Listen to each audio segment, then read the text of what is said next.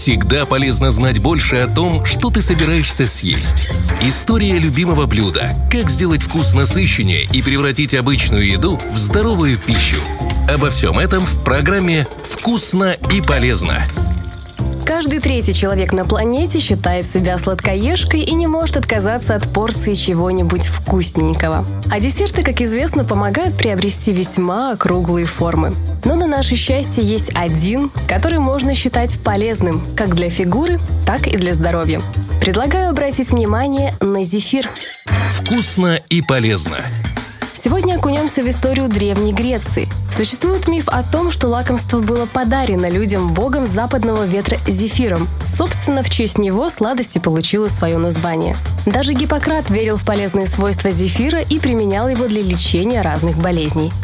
Более реалистичная версия гласит о том, что зефир родом с Востока, и это просто разновидность популярных там сладостей – нуги и рахат-лукума. И на Руси его попробовали благодаря купцам, привозившим из заморских стран не только пряности и ткани, но и необычные лакомства. Однако есть и другая версия. Многие считают, что зефир вообще имеет русские корни, так как по своему составу близок к пастиле. А теперь об истории, собственно, пастилы. Она появилась на Руси еще в XIV веке. В этот период фруктовую сладость делали на основе меда и яблок. Через сто лет в рецепт добавили яичный белок для смягчения вкуса и придания лакомству светлого цвета.